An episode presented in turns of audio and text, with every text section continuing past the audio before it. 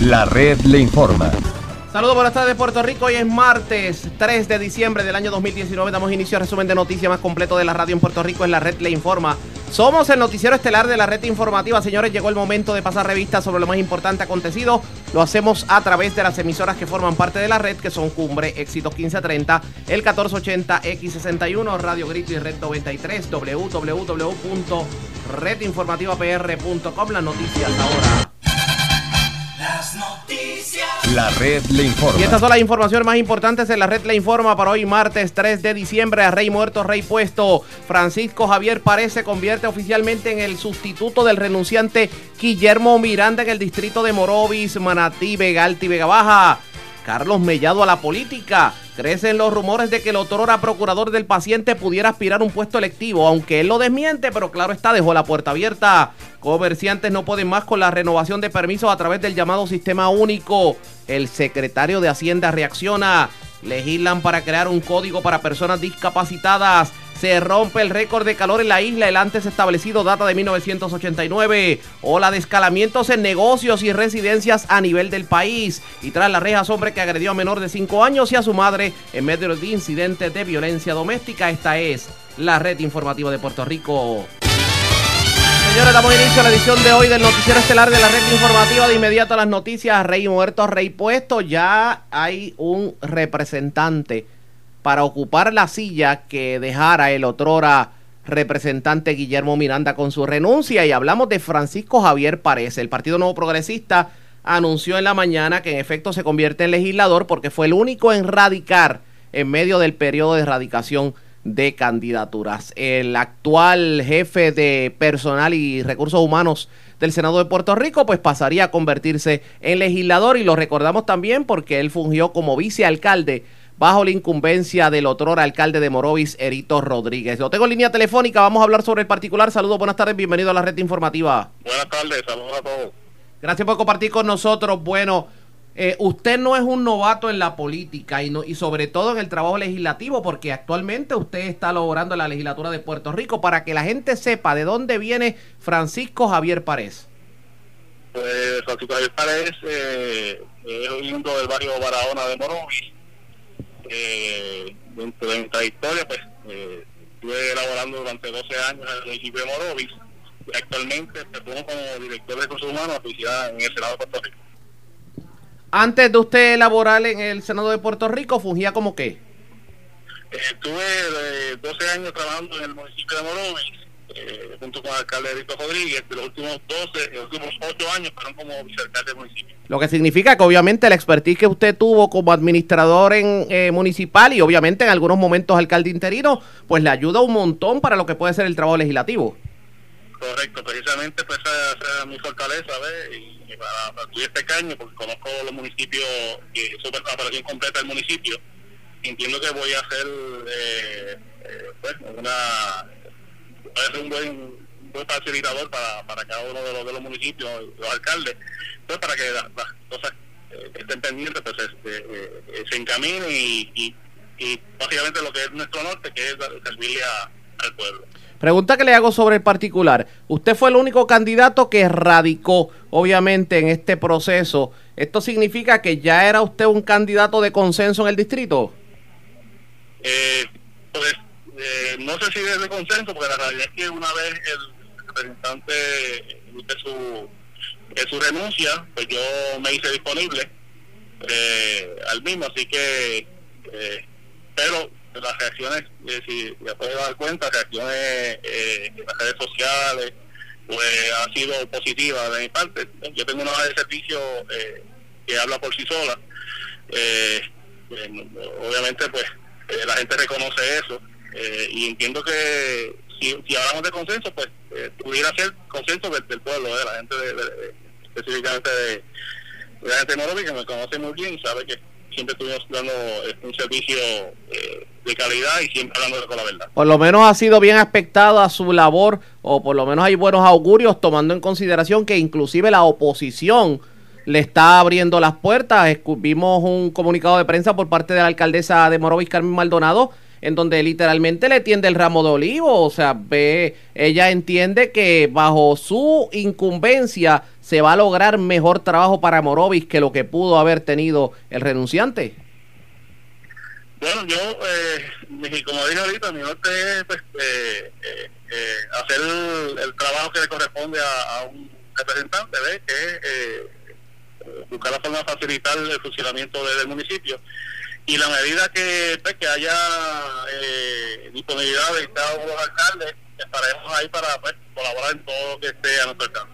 ¿Qué sería lo primero que usted haría como representante para el distrito? Cuénteme, ¿cuál sería su prioridad? Eh, básicamente, eh, hacer primero que nada eh, comunicación con, con todos los, directores regionales de las diferentes agencias, principalmente las agencias como carretera, eh, energía eléctrica, acueducto. Eh, básicamente la, la, parte fuerte de, los trabajos que yo realicé en el municipio durante varios años.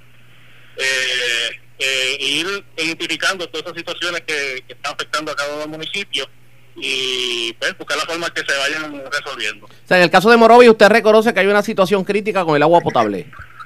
Sí, esa situación no es desconocida por nadie. Este, eh, es una situación eh, lamentable, pero la realidad es que el eh, acueducto ha sido diligente porque eh, ahora por lo menos en, los últimos, en el último mes, y medio, se ha estabilizado la, situación, eh, pero siempre estamos pendientes porque precisamente esa área de producto pues la, conozco muy bien, el caso de Morovis, eh, yo sé que se sirve de cuatro plantas, la planta principal la Morovis Sur, que básicamente a un 70% de la población, la del pueblo, la de San Muerto, que sirve al área de, de los barrios altos de Morovis, San Lorenzo, Vaga, y el, área de Vega Baja que se sirve de el acueducto. Eh, y pues, eh, digo que conozco básicamente todo en, el engranaje del acueducto y estaremos haciendo todas las gestiones necesarias para que el, sistema se mantenga estable. Diga, eh, hablando de política, eh, obviamente usted va, ya se convierte en legislador, es cuestión de que tome los cursos eh, por ley de ética y del contralor y que juramente, pero estamos a menos de un, estamos casi un año de, lo que podría ser una elección general y suponemos que usted va a ser el candidato para las elecciones del 2020. Le pregunto, tomando en consideración la situación ocurrida con Guillermo Miranda, ¿ustedes entienden que el Partido Nuevo Progresista puede eh, mantenerse con el escaño del distrito que usted lidera en estos momentos?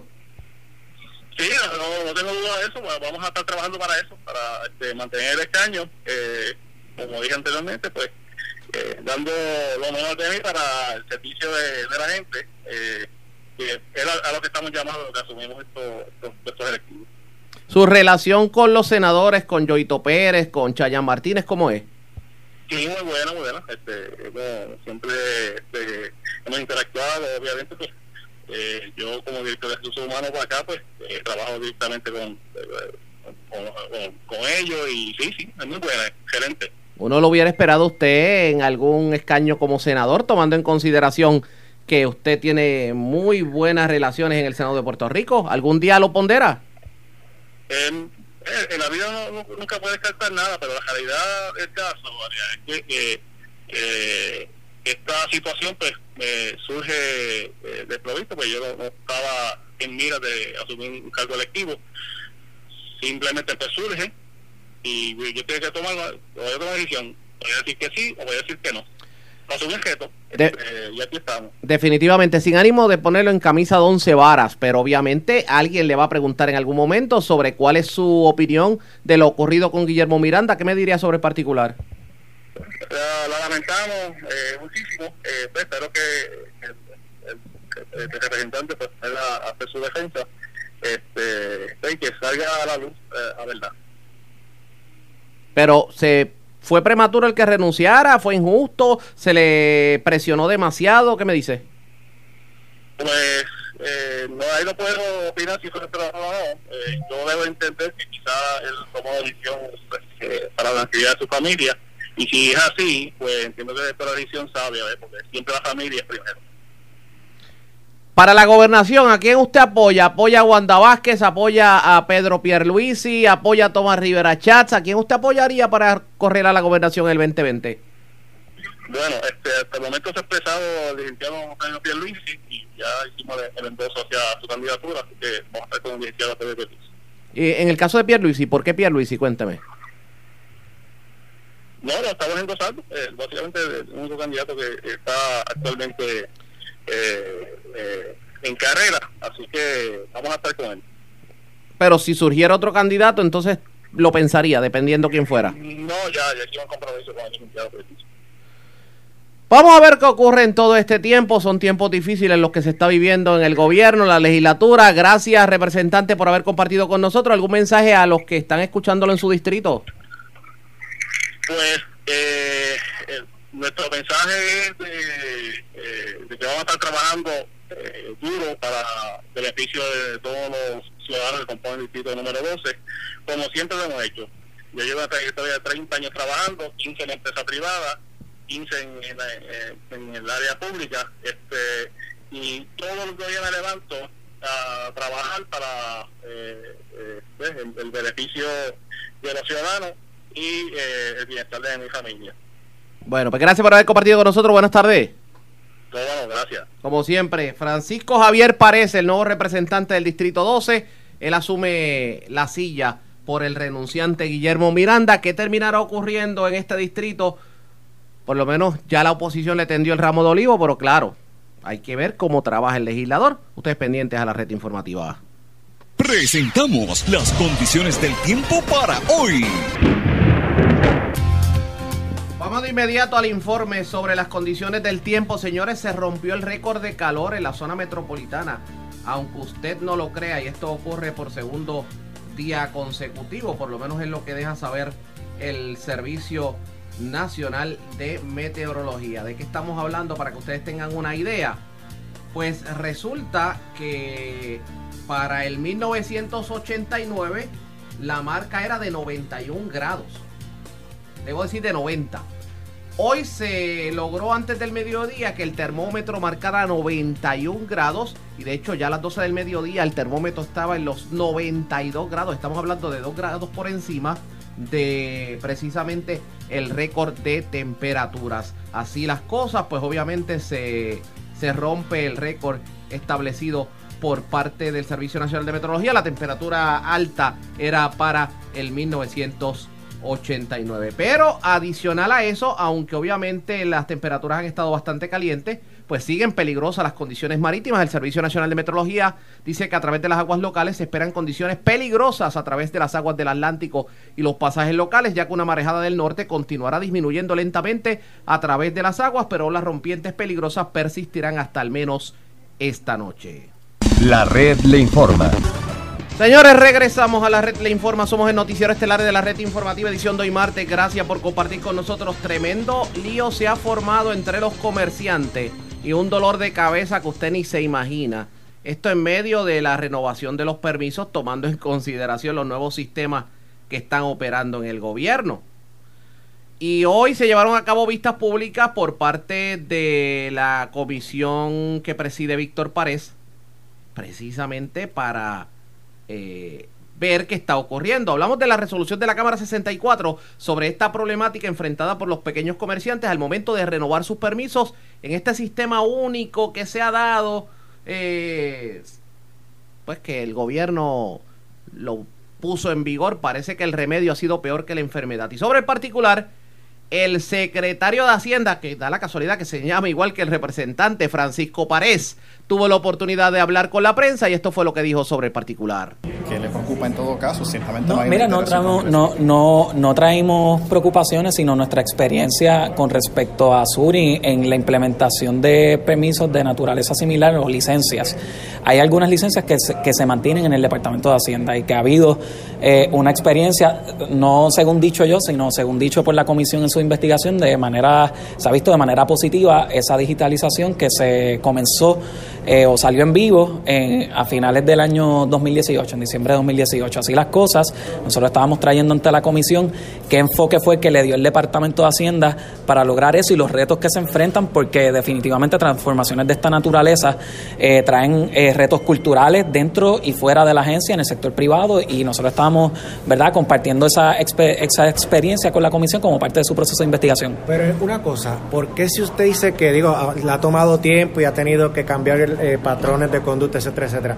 ¿Por qué si ya ustedes comenzaron ese proceso con el Departamento de Hacienda, por qué los demás agencias no aprovecharon la, la coyuntura y se insertaron? Porque usted dice que ya hay algunos servicios que ustedes incluyen y que ya ustedes saben, eh, por ejemplo, asumen, etcétera, etcétera, que podrían evitar esa burocracia tapiendo papeles que ya el mismo y Estado tiene. Y eso, obviamente, eh, el proceso número uno habría que ver la cantidad de presupuesto que las otras agencias tenían, ¿verdad? Para ser también justos con ellos. El proyecto de Sur un proyecto eh, multimillonario eh, que cuando uno mira su origen no contemplaba la integración de otras licencias eh, con, con, otras agencias, así que en ese sentido hay un, hay un aspecto presupuestario de las agencias que ellos habrán evaluado en aquel momento. Yo no era secretario en, en aquel entonces, sí fungía como secretario auxiliar y mi responsabilidad en aquel momento era asegurarme del perfeccionamiento de las licencias que emitía el Departamento de Hacienda y con eso tengo que decirlo que cumplimos. Así las cosas, esta plataforma tiene el potencial de poder absorber, eh, ¿verdad?, más, más, más trabajo.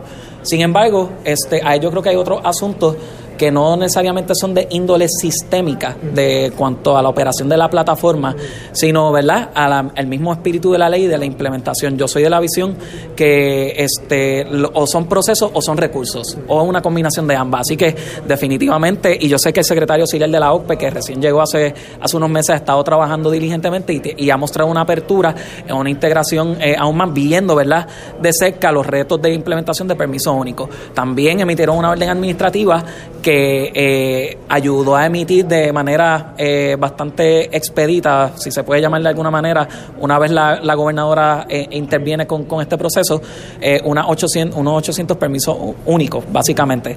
Que esto pues ayuda, ¿verdad?, a, a, aliviar esta parte. De parte del Departamento de Hacienda, pues hay la mayor disposición a continuar esa integración interagencial, reconociendo que el Departamento de Hacienda no puede delegar la facultad de emitir el registro de comerciantes, pues el registro de comerciantes es la médula espinal del impuesto de venta y uso.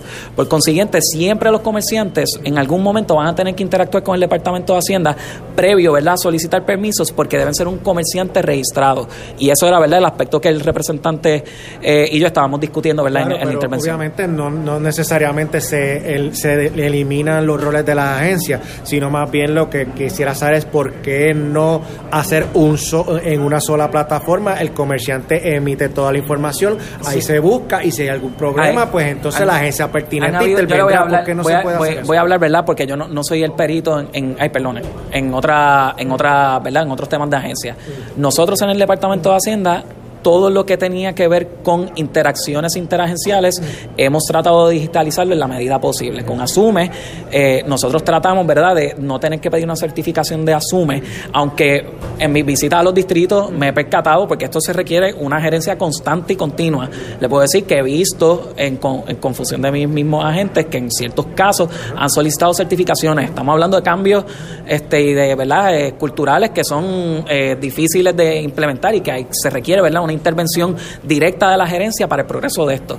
Así las cosas, nosotros nuestra parte hemos tratado de perfeccionar esto, pero gran parte del éxito de Suri ha sido porque confiamos en la autoimposición de los requisitos del código sobre el comerciante.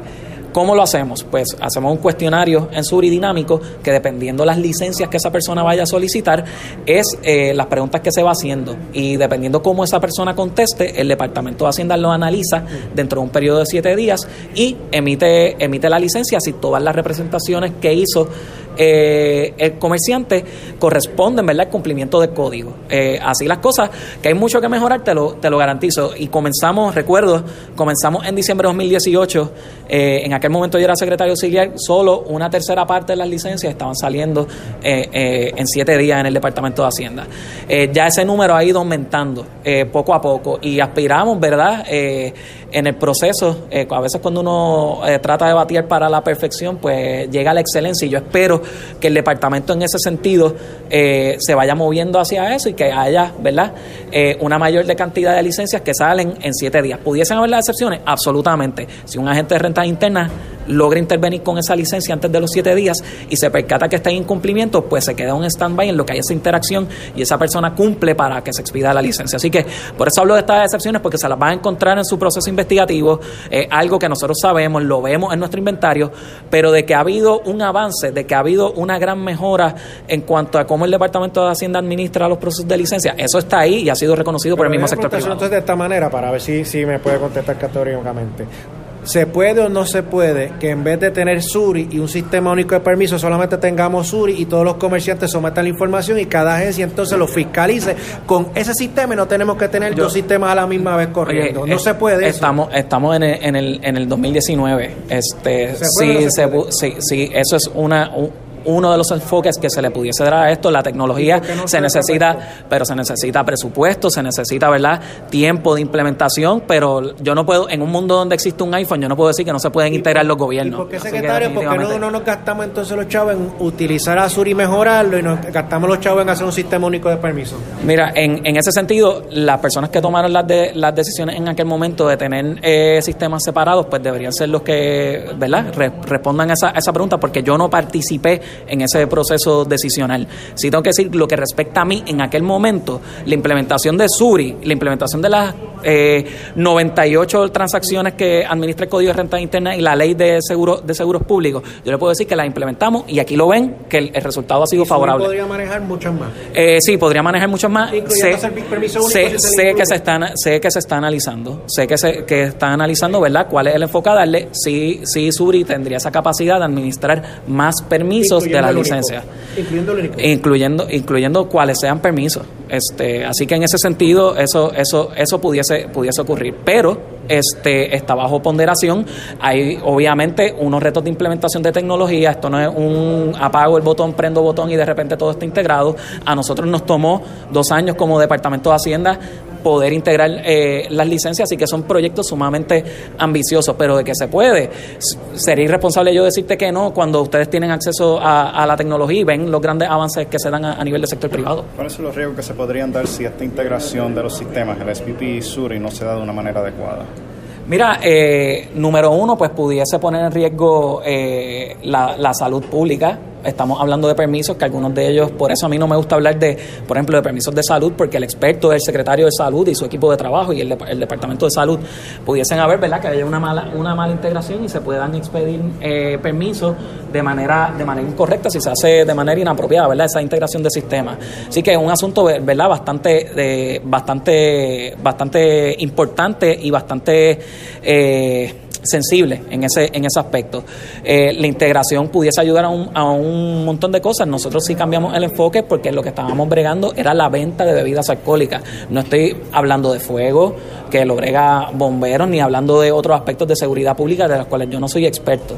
Así que en ese sentido yo puedo hablar de los riesgos en cuanto a recaudo y a nivel de programación. Este, ¿Verdad que no? Eh, por ejemplo, eh, Suri tiene la bondad de que Suri tasa deudas de manera adecuada. Y ese, ese sistema está ahí, que no estaba en el 2017 cuando se legisló esto, por otro lado, porque hay que ser también justo eh, tanto con la Asamblea Legislativa y las personas que tomaron las decisiones de política pública en el 2017. Suri implementó las licencias en diciembre de 2018. Y el éxito que se veía, pues no se anticipaba que iba a ser con esta acogida. Yo apostaba, ¿verdad? Aquí vamos a hacer nuestro mejor esfuerzo eh, y afortunadamente ha sido bien visto por, por la ciudadanía. Pero eh, pudiesen haber riesgos de emitir licencias de manera incorrecta que pudiese incidir en, la, en, política, en asuntos de seguridad pública. Eh, pudiesen haber asuntos de recaudo donde no se cobre apropiadamente por, por eh, carencia de automatizar ¿verdad? las tasaciones de deuda, pero eh, también pudiesen haber riesgos de operación y de orientación a la ciudadanía, de que tal vez no sepan a dónde, si no hay un programa de orientación eh, fundamental a cualquier cambio. Y, esto se, se, está viendo con SBP. Hay un asunto también de que hay que mejorar la orientación a la, a la, a la ciudadanía, ¿verdad? Para que puedan estar en cumplimiento. Y no son gestiones fáciles. Este, yo pasé por esto a mayor o menor escala. Eh, y tengo que decir que el proceso de orientación es fundamental, es algo que el, mismo secretario auxiliar expuso en su, en su argumentación. Él lleva tres meses, las conversaciones han ido, ¿verdad?, en la dirección correcta de integración, eh, hablan con él, está en el espíritu, ¿verdad?, de que, de que haya esa, esa integración entre, entre ambas agencias y eh, de nuestra parte del Departamento de Hacienda, pues van a contar con la total disposición para cualquier decisión que se tome. yo sé que la gobernadora va a tomar la decisión correcta cualquiera que sea. Y cuando tome esa decisión va a tener un departamento de Hacienda eh, a disposición de ella con toda la infraestructura tecnológica para lograr unos avances. Tengo que decir que no todos los issues que se han manifestado son de índole tecnológica. Habría que segregar cuáles son de índole tecnológica, cuáles son de orientación, cuáles son de fiscalización, porque me, ocurrió también este que eh, sale resulta verdad de nuestro análisis que hay cuatro mil y pico de, de licencias que fueron denegadas eh, pueden haber quejas de esos 4.000 eh, comerciantes que se le hayan denegado. Hay que ver si, quejas de ellos eh, pudiesen ser razonables o que fueron por la implementación. La fiscalización trae eso. También he vivido, ¿verdad?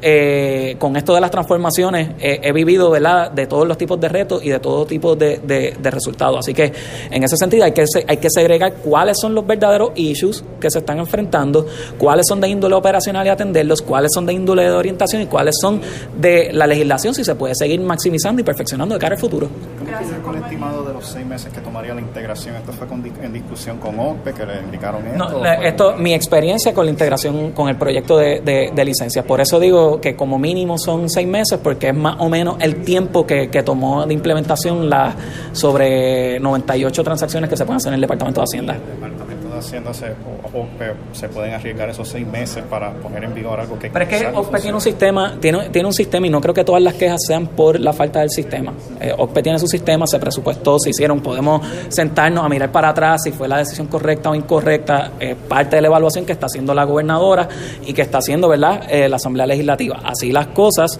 OPE tiene su sistema. Decir que verdad que no hay no, no hay sistema no está ahí está ahí y funciona porque hay personas que han tenido el permiso que hay que mejorar. Sí que tal vez la mejor, eh, mejorarlo sea la integración de sistema. Si se trajo ahí, yo creo que hay una apertura de, continuar mejorando esa, esa comunicación.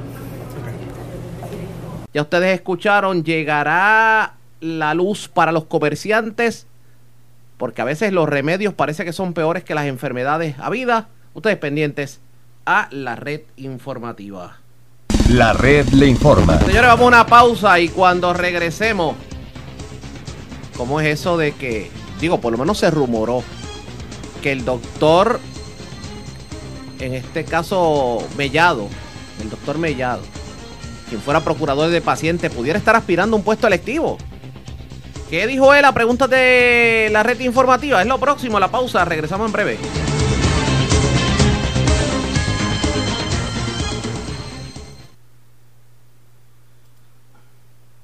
La red le informa. Iniciamos nuestra segunda hora de programación. El resumen de noticias más completo de la radio en Puerto Rico en la red de Informa. Somos el noticiero estelar de la red informativa. Les acompaña José Raúl Arriaga. Hoy, martes 3 de diciembre del año 2019. Señores, Vamos a continuar pasando revistas sobre lo más importante acontecido y lo hacemos a través de las emisoras que forman parte de la red, que son Cumbre, Éxitos 1530, el 1480, X61, Radio Grito, Red 93 y Top 98, www.redinformativapr.com. Las noticias ahora. Las noticias. La red le informa. Y estas son las informaciones más importantes de la red le informa para hoy martes 3 de diciembre. A Rey muerto, Rey puesto. Francisco Javier Párez se convierte oficialmente en el sustituto del renunciante Guillermo Miranda en el distrito de Morovis, Manatí, Vega Alta y Vega Baja. Carlos Mellado a la política. Crecen los rumores de que el otrora procurador del paciente pudiera aspirar un puesto electivo, aunque él lo desmiente, pero claro está, dejó la puerta abierta. Comerciantes no pueden más con la renovación de permisos a través del llamado sistema único. El secretario de Hacienda reacciona. Legislan para crear un código para personas discapacitadas. Se rompe el récord de calor en la isla. El antes establecido data de 1989. Ola de escalamientos en negocios y residencias a nivel del país. Y tras las rejas, hombre que agredió a menor de 5 años y a su madre en medio de incidentes de violencia doméstica. Esta es la red informativa de Puerto Rico. Señores, iniciamos nuestra segunda hora de programación en noticiero estelar de la red informativa. De inmediato las noticias realmente se le está dando la atención adecuada o trato digno a las personas con discapacidades, personas con impedimento, tanto las agencias de gobierno como en el ente privado, los patronos, etcétera, etcétera. Pues tomando en consideración que la contestación para muchos pudiera ser que no, el representante Néstor Alonso hoy en conferencia de prensa anunció lo que él entiende pudiera ser la creación de un código para evitar estos dolores de cabeza con las personas con discapacidades. ¿De qué estamos hablando? Vamos a escuchar. El 3 de diciembre se conmemora el Día Internacional de las Personas con Impedimentos y no podía faltar una medida tan importante como la que hoy este servidor radicó. Haciendo un poco de historia, eh, hay poblaciones vulnerables que han luchado día a día por diversos derechos, como por ejemplo Recuerdo la señora Rosa Parks cuando luchaba eh, por ser negra y no la dejaban utilizar las sillas donde se sentaban los blancos en la guagua pública, ¿verdad? Y otras poblaciones que han luchado más reciente en la historia moderna, como lo es la mujer. La mujer hoy en día ha podido lograr grandes avances como por ejemplo, igual paga por igual trabajo. Hubo una mujer gobernadora en el 2000. Y yo creo que las poblaciones vulnerables tenemos que ir encaminados a dar y a brindar más derechos. Y ese ha sido el compromiso de este legislador, que es una persona ciega, que ha vivido del crimen, que ha vivido de la marginación, y la desigualdad de derechos. En Puerto Rico existen diversas medidas que atienden a las personas con impedimento. Y en ese caso, yo entendía que teníamos que tener algún código, algún manual, algún libro, que podamos dirigirnos directamente a los derechos de las personas con impedimento. Y hoy, conmemorando el Día de las personas con impedimento a nivel internacional, no podía faltar una medida y una pieza trascendental, y lo digo nuevamente, trascendental para los derechos de las personas con impedimento. Y este código está basado en cinco pilares muy importantes para mí, que voy a hacer mención en, algunos de ellos. La educación, la salud, la integración social, vivienda y deporte, entre otras. Pero quiero hacer mención a tres. Y voy a hacer mención a educación, porque muchas veces, y yo que fui estudiante de educación especial, eh, no recibí los materiales adecuados ni las asistencias correspondientes para yo poder seguir siendo un estudiante de la corriente regular. Y hoy yo tengo que decir, con mis 34 años, siendo abogado, que tuve mis lagunas en, en ese tiempo. Tuve lagunas a poder saber cómo poder escribir de una manera correcta, cómo poder leer, porque no se me dieron los materiales adecuados y no había una política pública correcta del Estado para poder defender a los niños de educación especial. Y es por eso que este código lo hemos incluido para que de una vez y por todas dejemos la lucha política, dejemos la lucha de desigualdad y podamos lograr lo que este servidor y más de 800 mil personas con impedimento luchan día a día, que es la equidad. Otro de los puntos así mismo que quería mencionar, que son grandes pilares de este código de personas con impedimento de Puerto Rico, es la salud. Muchas veces escuchamos que no se cubren distintos tratamientos o servicios médicos a las personas con impedimento. Y los planes médicos se basan en que no pueden cubrir un, impedimento persistente. Pues eso se acabó. Este código de personas con impedimento va a lograr a que los seguros médicos en Puerto Rico cumplan por primera vez con las personas con impedimentos. Porque nosotros somos diferentes, pero somos iguales que todos ustedes. Y, nos merecemos un tratamiento digno y un tratamiento de igualdad para tener una mejor calidad de vida. Así que es un gran logro que hemos, este servidor y junto a mi equipo de trabajo hemos logrado entrar a este código de personas con impedimentos. Y un tercer aspecto que quería tocar era el aspecto de integración social. Y muchas veces decimos, ¿por qué el legislador habla de integración social? ¿Por qué el legislador no habla quizás mejor de desarrollo económico o de empleo? Es que la integración social incluye todos estos factores. Yo soy abogado, tengo dos bachilleratos de administración de empresas. Fui una de las mejores notas en la Universidad de Puerto Rico, recinto de Río Piedra. Y yo les tengo que decir que hoy yo no he recibido ninguna llamada por equivocación para una entrevista de trabajo. Siendo yo teniendo todas las oportunidades y teniendo los resultados que obtuve en mi grado académico, hoy nunca fui llamado. Y yo creo que eso es parte de la integración social, de nosotros ser una población inclusiva, de nosotros salir a la calle y poder disfrutar como todos ustedes disfrutan cuando van a un parque, cuando van a una facilidad, cuando van a un centro eh, eh, comercial, que puedan hacer las mismas eh, diligencias que todos ustedes lo hacen. Y ciertamente la integración social y la, el ser inclusivo dentro de este código de personas con impedimento logra lo que ninguna ley aprobada hoy ha podido lograr. Y que es que darle esta importancia a estos cinco pilares para poder reorganizar y modificar y de una vez y por todas unificar todos los derechos, yo creo que hemos tenido un gran avance, un gran logro para más de 800 mil personas con impedimento en Puerto Rico. Así que yo me siento orgulloso de ser una persona con impedimento. ¿Por qué?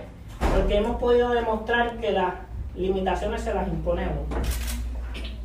Y ciertamente yo no quisiera someter ninguna ley o ningún código de personas con impedimento, porque las leyes son para controlar y para organizar una sociedad.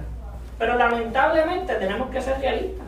Y muchas de estas cosas, hoy, si no hubieran alguna ley, inclusive teniendo ley, se incumplen. Así que es de vital importancia llevar este mensaje a la gente, al pueblo, de que las personas con impedimento van a estar protegidas en este código de personas con impedimento de Puerto Rico.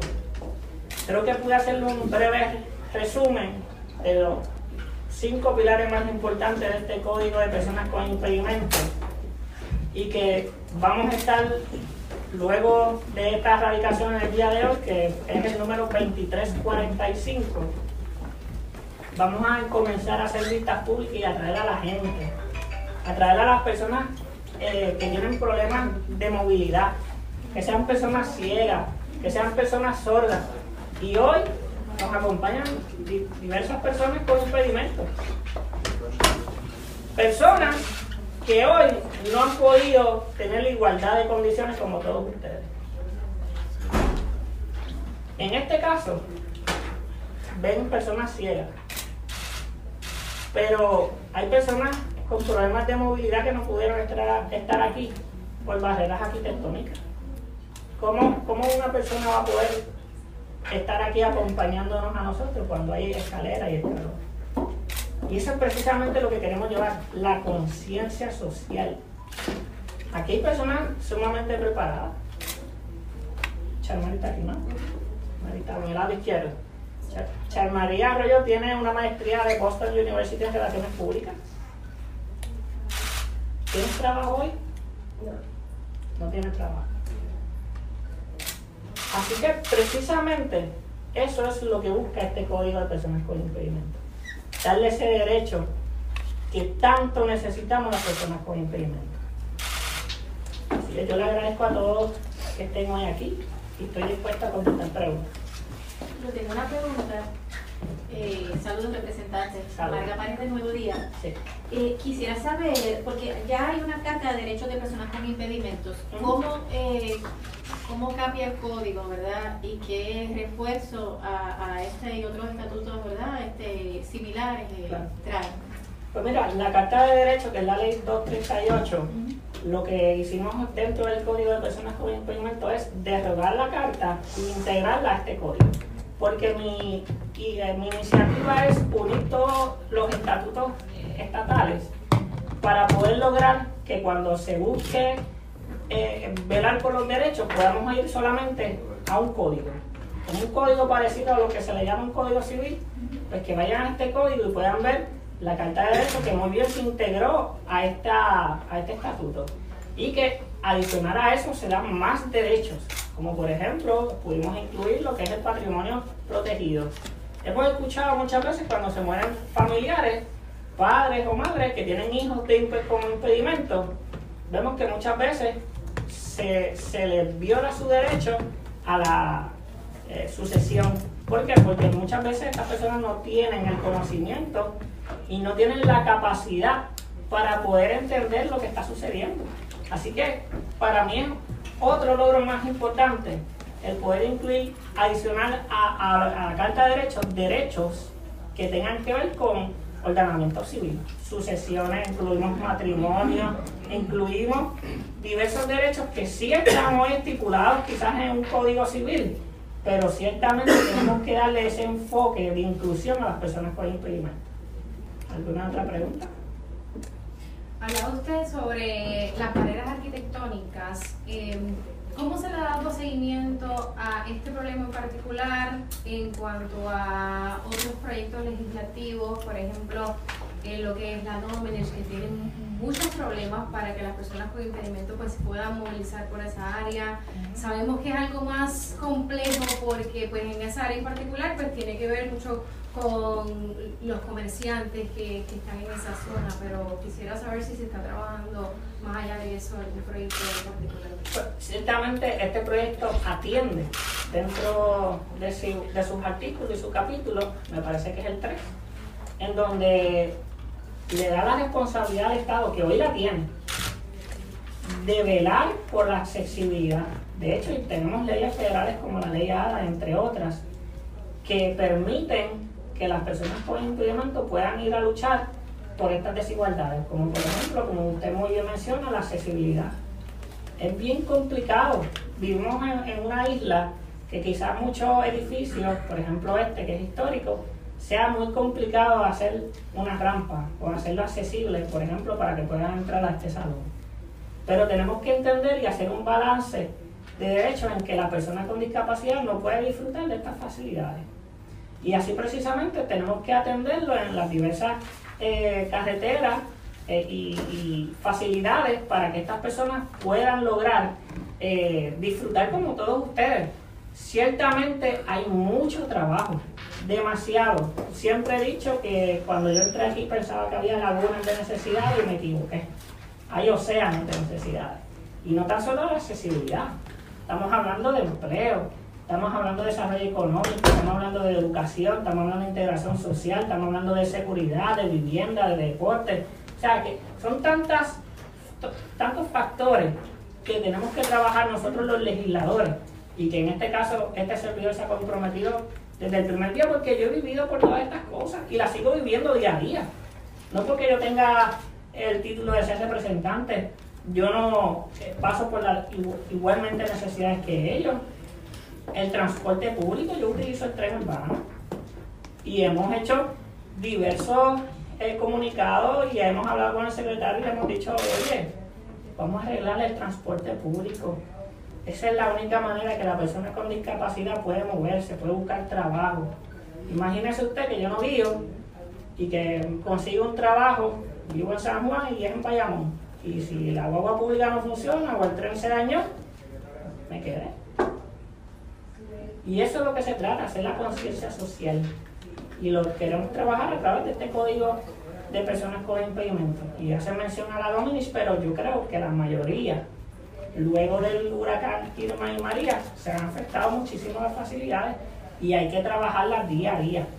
Y por eso nosotros siempre hacemos el señalamiento de que el ciudadano venga, se comunique no solo con los legisladores, con el Ejecutivo y que se comunique con la Defensoría de Personas con Impedimento, que son los responsables de atender estas situaciones y decir, vamos a ayudar y vamos a velar por los derechos de las personas. ¿Una otra pregunta? No. Ah, eh, ¿Ya tienen, mencionó el número, ya tienen fecha para vistas públicas? Pues eh, no, tenemos que comenzar la sesión en enero, se hace lectura del hemiciclo y se ubica la comisión, en, para mi entender debe ser a la comisión eh, jurídico o a personas con impedimento, eso se verá en su momento y luego de establecer a qué comisión va a estar presentado el proyecto, pues se van a hacer las vistas públicas. En mi interés que sea de manera inmediata, una manera que se pueda llevar a discusión y que sea en, pro y en beneficio de las personas con discapacidad. Esa es la intención de este legislador. ¿Usted conoce algún eh, país que podría comparar, que, ha estado inavanzado, ¿verdad? Con, comparado con, Puerto Rico, ¿verdad? Cuando en la segunda década del siglo XXI todavía estamos hablando de esto. Pues mira, puedo hacerte mención de Europa.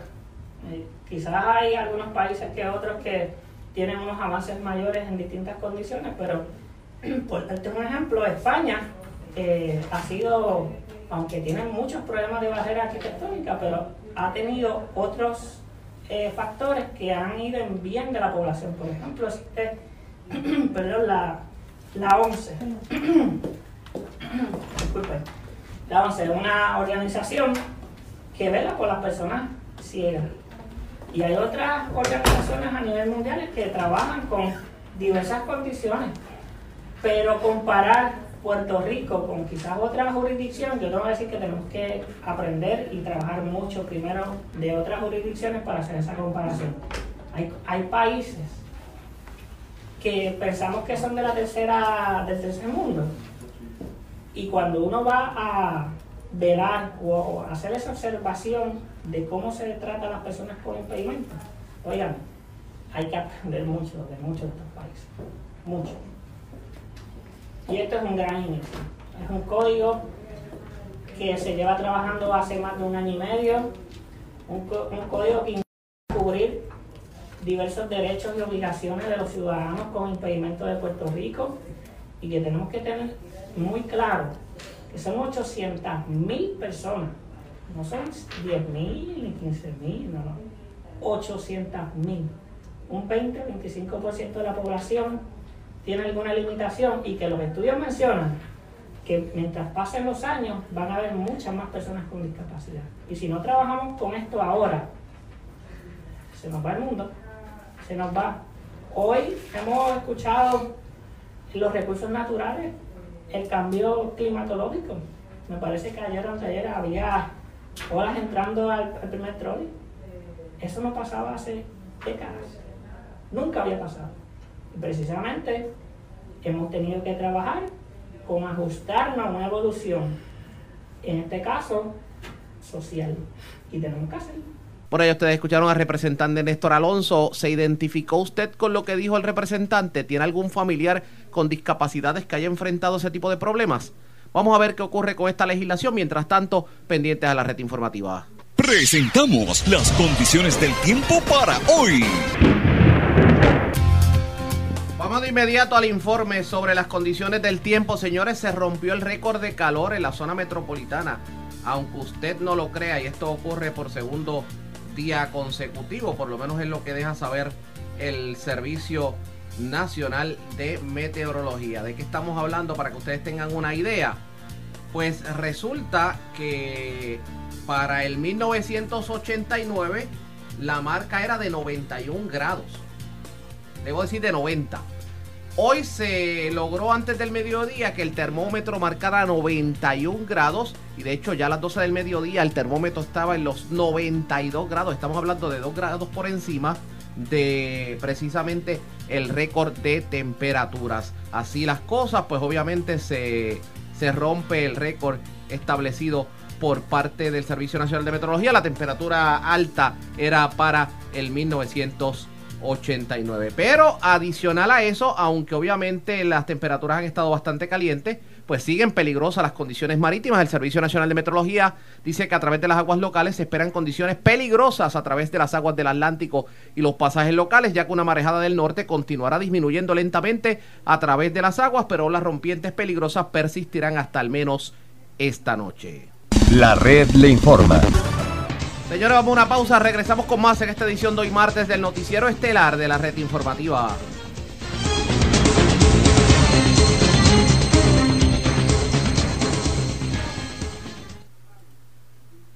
La red le informa. Señores, regresamos a la red Le Informa, el noticiero estelar de la red informativa. Gracias por compartir con nosotros. Todos conocemos al doctor Carlos Mellado, obviamente por lo que ha sido su aportación médica y sus intentos también de presidir el colegio médico. También él fue el procurador del paciente, pero no lo imaginábamos en el ámbito político.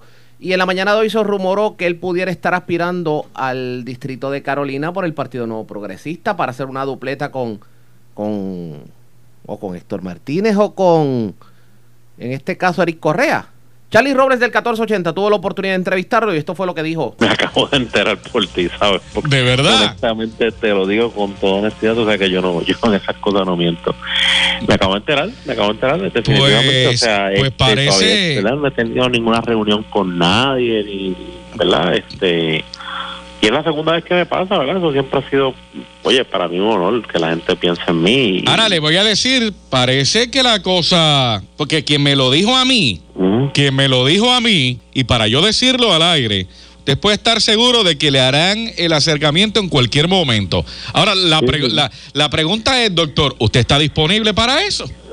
Mira, todo el mundo sabe ¿verdad? que yo soy como progresista, todo el mundo, eso, eso, eso, eso es- no es un secreto a voces.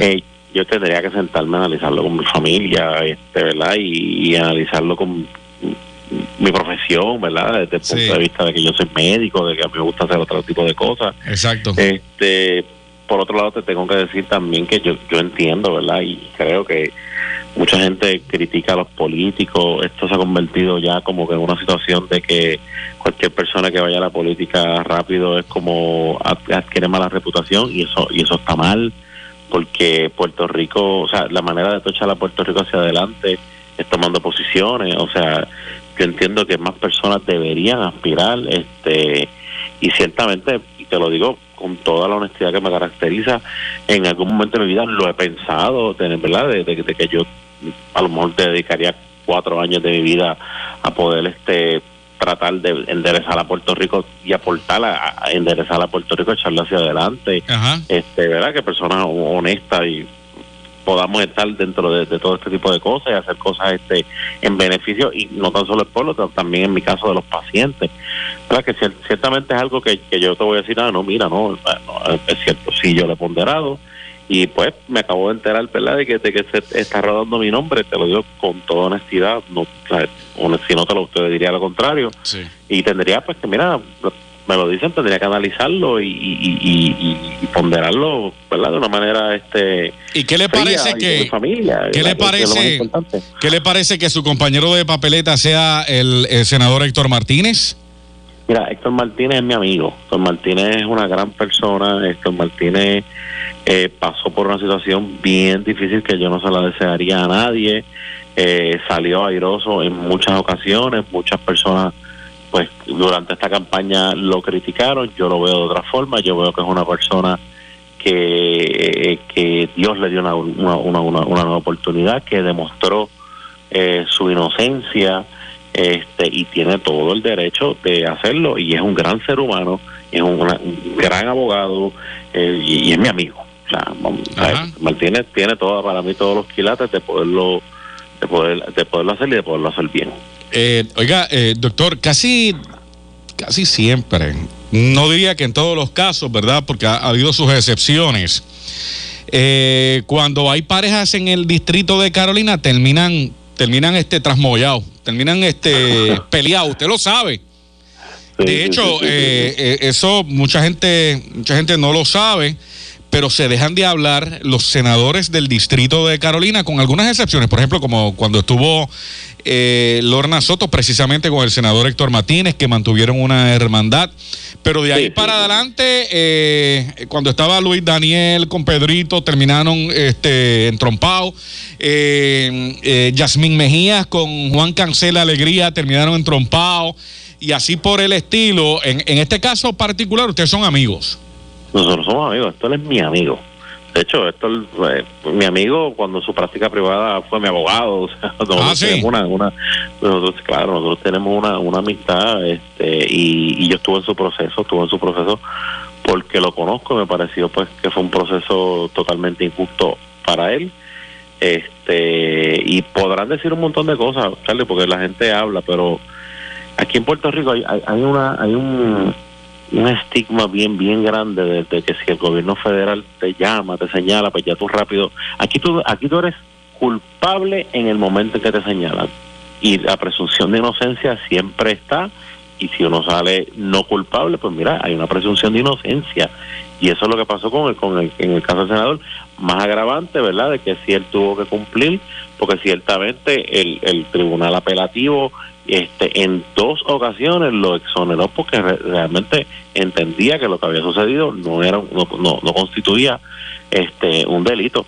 Y yo conozco a Héctor Martínez más allá de la cuestión esta jurídica de la cuestión y es, un gran hijo es una gran persona es un gran amigo este y mira lo- cuando él me dijo a mí yo quiero meterme en este bochinche yo le digo mano si a mí me hubiera pasado lo que te pasó a ti que yo no hubiera metido pero él tiene una, una, una cuestión de esta de reivindicarse, de poder este, echar hacia adelante su nombre y es respetable, ¿verdad? Cada persona tiene su meta y, y yo creo que, y también otra de las cosas, también mucha gente dice, pero ¿por qué esta gente se mete en política? Mira, Puerto Rico está pasando por el mejor, el peor momento de, de- de la historia, ¿verdad? Un momento en donde económicamente estamos mal, en donde ante los Estados Unidos nos ven como, ¿verdad? Este, unos corruptos, en donde ha sucedido, donde tenemos un presidente, que lo tengo que decir, que, que, que, está discriminando contra Puerto Rico, en donde pasamos un, huracán de grandes magnitudes y los fondos federales verdad de ayuda que, que, que, se supone que nos correspondan verdad por, por- porque no somos parte de los Estados Unidos somos ciudadanos norteamericanos eh, no han llegado de la manera adecuada en donde tuvimos un verano que sucedió algo sin precedentes en Puerto Rico. Y yo creo que es tiempo de que las personas eh, digan mira caramba yo quiero yo quiero hacer algo por Puerto Rico porque fácil fácil criticar. Cuando a mí me nombraron procurador del paciente yo siempre dije fácil es yo estar en mi oficina criticando ganando buen dinero teniendo mis pacientes. Pero pero yo quería aportar a Puerto Rico desde ese punto de vista. Este y, y ciertamente es algo que, que que no se le puede criticar a nadie porque porque todo el tiempo estamos diciendo, "Ah, este legislador no sirve pero métete tú entonces Está haciendo una campaña, persona- está haciendo campaña para el distrito de Carolina ya. No, lo que estoy diciendo es que cualquier Eh. persona que, qui- que quiera aspirar, este, mira, yo creo que es bueno. Pero mira, te lo digo. De hecho, doctor Carlos Mellado, eh, eh, también a usted se le consideró para secretario de salud y los rumores también por ahí que suenan es que si Pierluisi ganara las elecciones, usted podría ser secretario de salud. O sea, ¿cuál le gusta más de las dos posiciones? Mira, yo te voy a ser bien honesto, yo te digo bien honesto como me caracteriza. Si a mí me llama cualquier gobernador para servir a Puerto Rico desde cualquier punto de, de- de vista, yo creo que yo lo volvería a hacer con toda honestidad, con todo lo que pasé, porque te digo, a mí me, me- me- me fue mal, pero lo haría porque yo tengo un gran deseo de servirle a Puerto Rico.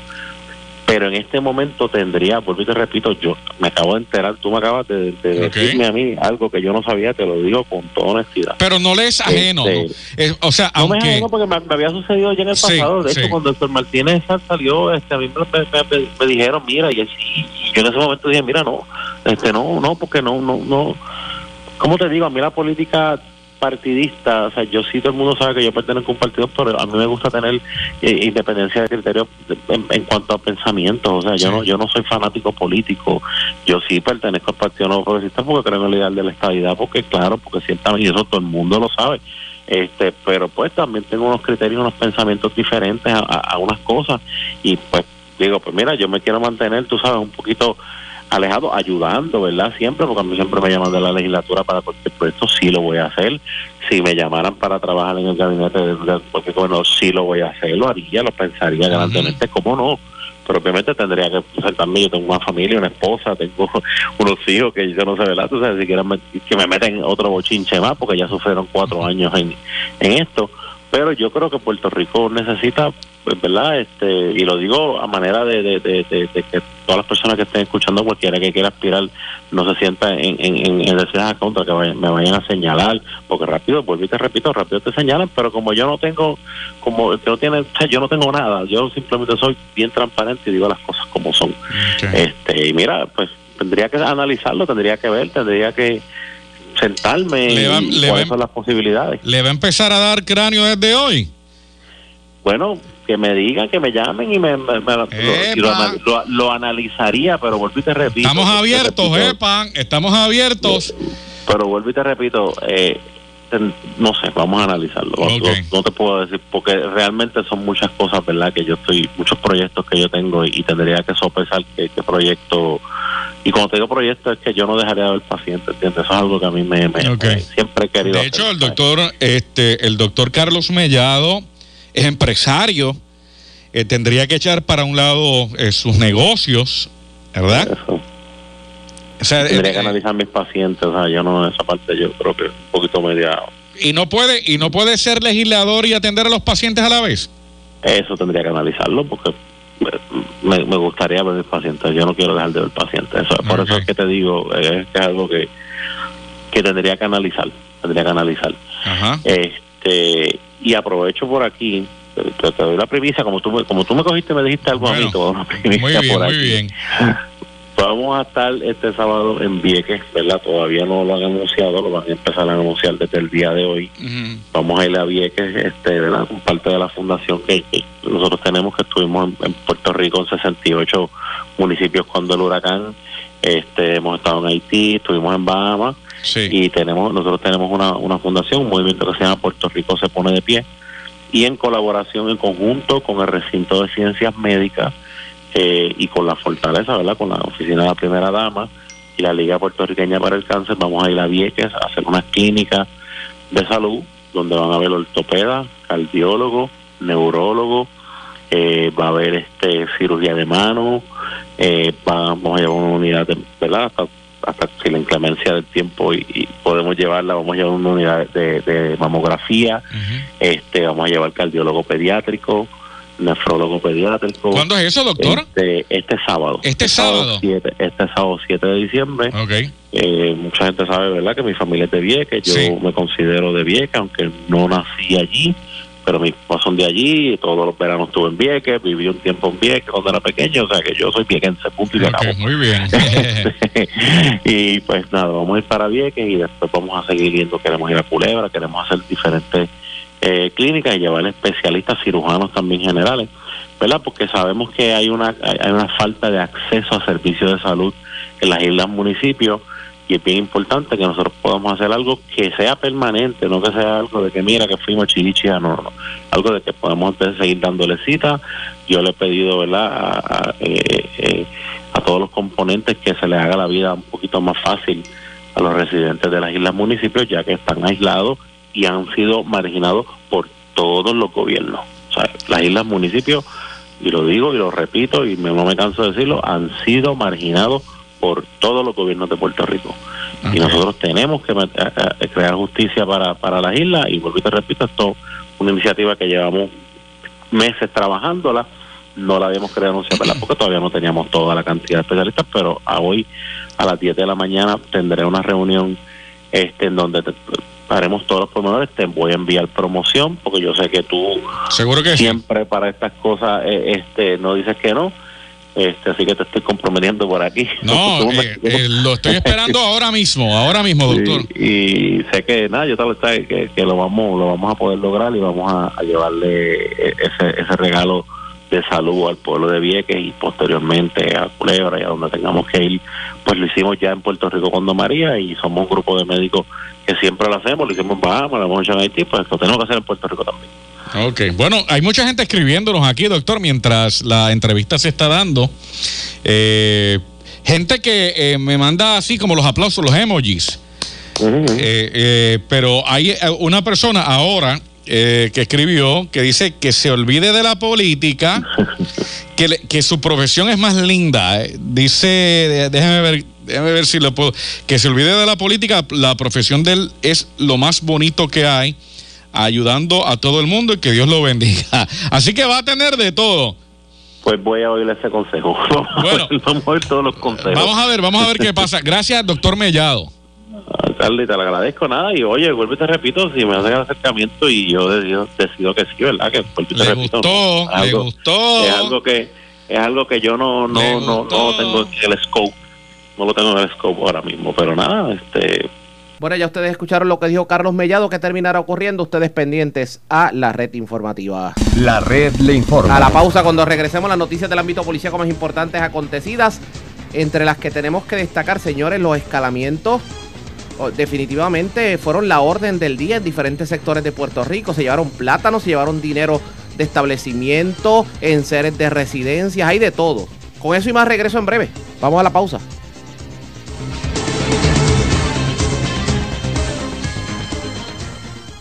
La red le informa. Señores, regresamos a la red Le Informa. Somos el noticiero estelar de la red informativa. Gracias por compartir con nosotros. Hay que darle seguimiento al caso de Georgie Navarro porque lo más reciente que se anunció es que el legislador se iba a estar sometiendo a algún tipo de tratamiento. Claro, no se especificó por parte de la Cámara de Representantes si se trataba de algún tratamiento para pues la adicción al alcohol o alguna otra sustancia controlada. Lo cierto es que la delegación del Partido Popular Democrático hoy martes radicó una querella ante la Comisión de Ética contra el representante. Y dice eh, los legisladores que se hizo con dos propósitos. Uno, por proteger a la Cámara del efecto que se está viendo del comportamiento del legislador que aparentemente es recurrente y que está afectando, según los legisladores del Partido Popular Democrático, a la imagen en general. Y segundo, con el propósito de que se evalúen los mecanismos que sean necesarios para prestarle la ayuda al legislador. ¿Qué dijeron los legisladores sobre el particular? En este caso, Ramón Luis Cruz Burgos, eh, Connie Varela y Tatito Hernández. Vamos a escuchar parte de lo que dijeron.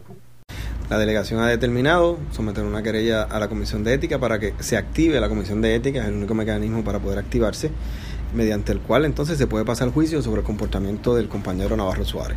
Se hace con dos propósitos. El primero, proteger la Cámara de Representantes del comportamiento que estamos viendo, el efecto de su comportamiento que es recurrente, está afectando la imagen de la Cámara en general, no solamente la suya.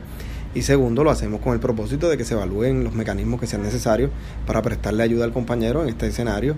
Eh, debido a los incidentes en los que se ha visto involucrado, pues nos entendemos que se debe identificar la ayuda que necesite para poder ayudarlo. Pero estas acciones, ¿ustedes procuran que sea punitiva o procuran que sea para, para ver si logra rehabilitarse de la situación que, que de, de salud que tiene? Ambas, tiene que haber un castigo. El reglamento establece cuatro posibles eh, eh, castigos. Uno es la amonestación, otro es la reprimenda pública, el otro es la multa y el otro es la expulsión. Tiene que haber una consecuencia. Son siete actos ya en los que él se ha visto involucrado, tiene que haber una consecuencia, pero la misma vez queremos como eh, miembros de la Cámara y compañeros que corrija su situación y que reciba la ayuda que necesita. Pero por lo que estoy escuchando, ustedes no, no, no objetarían que la decisión que se haga no contemple la expulsión. Nosotros no estamos impulsando la expulsión en este momento. Entendemos que eh, los mecanismos que debe establecer la Comisión de Ética, y para eso activamos mediante querella, es que haya una amonestación para que su conducta corrija y se establezca claramente que ese no es el decoro con el que un legislador se debe comportar. Pero segundo también, que se le atienda la situación como lo amerita, como yo creo que lo necesita y como se le debe prestar la ayuda que se requiera. Son seis o siete inciden- incidentes que ha tenido el compañero Navarro. De esos seis o siete, como cuatro o cinco tienen que ver con agresión.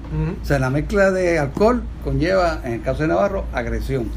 Y lo primero, como ha dicho el compañero, es que se rehabilite, que busque ayuda y que pueda ser útil no solamente a nosotros, sino a su familia y al pueblo de Puerto Rico.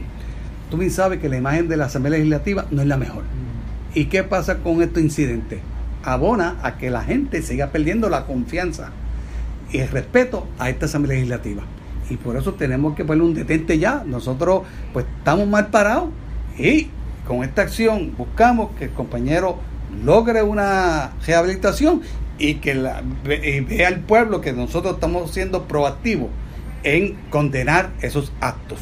Eh, la delegación no quiere la expulsión, te lo digo, yo por lo menos no estoy a favor de expulsión, sino que se rehabilite, el pueblo vea de que hemos tomado cartas en el asunto, que aquí se respeta esta institución y que vean que aquí en este cuerpo legislativo hay respeto, pero también hay eh, ese, ese sentimiento de compañerismo para que el hombre pueda hacer sus funciones correctamente. Señores, pero la reacción que todos esperaban era la de la alcaldesa de San Juan, Carmen Yulín Cruz, que ha sido fuertemente criticada por Georgie Navarro. Escuchen lo que dijo la alcaldesa Carmen Yulín. Mira, ha- hace unos meses confrontaba con eh, videos que habían ya corrido en las redes. Yo le dije al representante Georgie Navarro que mi consejo a él era que tomara control de su vida y resolviera su situación personal. El alcoholismo es una enfermedad. La violencia que genera en algunas personas el alcoholismo es una enfermedad. El país debe tomar nota porque el PNP ya certificó al representante Georgie Navarro como candidato a la reelección, número uno. Y número dos, el PNP está haciendo con el representante Georgie Navarro lo mismo que hace con todo. Este es el gobierno de yo no sé nada, yo llegué ahora mismo, si algo pasó yo no estaba allí. El país ha visto los siete, ocho videos donde el representante una y otra vez es el mismo patrón. Llega aparentemente ebrio a algún lugar y busca bulla y la encuentra. Busca bulla y la encuentra. Eh, hay, yo creo que solamente una persona en el Partido Nuevo Progresista que ha cogido más bofetas que él y es Félix Clown. Ah, sí, de acuerdo. Eh, pero ¿cuál es el problema? El problema es el siguiente. Ahora la gobernadora no se atreve ni coger el toro por los cuernos y hablar directamente de la situación. Y los otros miembros de su partido están en esta danza delicada alrededor de él. El representante lo que necesita es ayuda, ayuda para dejar un problema de alcoholismo, un problema que no le hace bien a él, a su familia ni a sus constituyentes. Y el país debe tomar nota de que el PNP trata de sacar ventaja política hasta del dolor de un compañero. A nadie le Así las cosas, solo resta esperar a ver qué va a ocurrir con la querella y qué terminará haciendo la Cámara de Representantes con Georgie Señores, precisamente hablando de Carmen Yulín Cruz, ayer ustedes vieron, escucharon en, la, en el noticiero de la red informativa de Puerto Rico lo que tiene que ver con el hecho de que el alcalde de Comerío, José Santiago, se convertía en su director de campaña. Pero en esa conferencia de prensa estuvo la alcaldesa de Loíza, Julia Nazario. Y hoy en entrevista con Charlie Robles explica el por qué ella ha decidido apoyar a Carmen Yulín Cruz y por qué ha decidido ser parte de su comité de trabajo. Bueno, mm, yo siempre estoy contenta. Siempre está contenta. Eso es así. Está bonita esa camisa, alcaldesa. Muchas gracias. Es la, la camisa, una de las camisas colores. que utilizan eh, nuestros empleados eh, municipales. Ajá. Sí. O sea, ellos usan eso para trabajar. Eh, cuando van a hacer trabajo fuera y hoy estamos en proceso de arreglar los jardines y de la plaza y siempre me gusta dar la vuelta y que me vean con ellos. No, Eh, con, esos colores la van a notar de aquí a la luna. eh, siempre me nota, me hago, me hago sentir donde llego. Qué bien, qué bien. Eh, oiga, alcaldesa, primeramente le hablo, de dentro de muchas cosas que vamos a hablar, ¿verdad? Eh, que hoy sale una noticia, a mí me cogió por sorpresa, digo, yo no sé si esto lo sabía ya mucha gente, de que ahora usted va a ser la secretaria de la campaña de la precandidata a la gobernación por el Partido Popular Democrático, Carmen Yulín Cruz. Bueno, eh, de todo Puerto Rico sabe desde que entré eh, como candidata primero a representante y luego para la alcaldía que soy eh, del, del ala soberanista de mi Ajá. partido.